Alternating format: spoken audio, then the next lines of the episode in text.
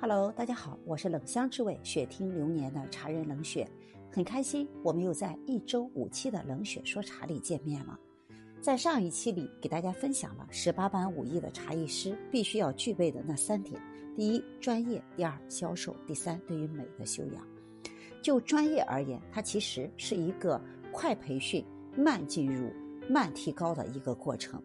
什么叫做快培训？茶叶的六大茶类。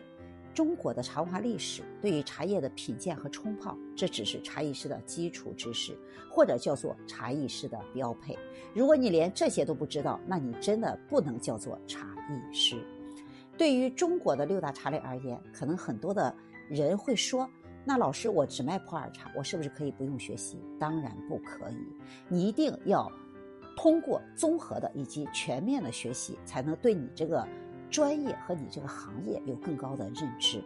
那对于泡茶而言，不同的季节、不同的容器、不同的茶品、不同的水温、不同的选择，泡出怎样好喝的茶，它其实真的是一个快培训、慢提高的一个过程，需要守得住一颗学习的心和永远不停止的提升的脚步。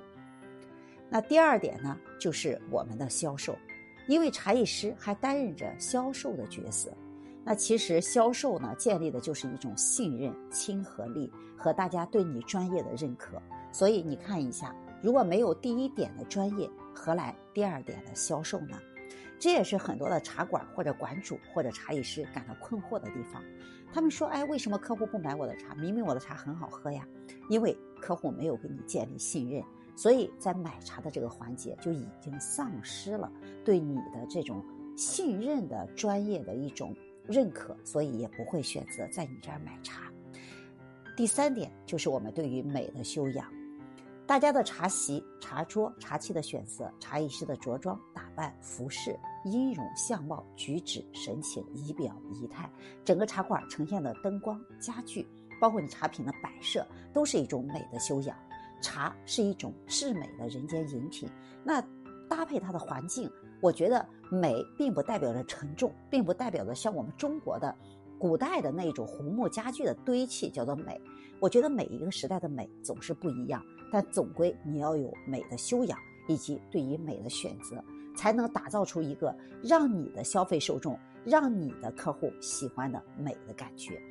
而且茶艺师在泡茶的过程中，一举一行、一坐一指。都是对于美的一种传递，而这种传递是无声的、自然的、柔软的，不娇柔造作的。所以这些都是茶艺师的十八般武艺。如果你也想修炼茶艺师的十八般武艺，如果你也是茶馆的馆主，也想让您的。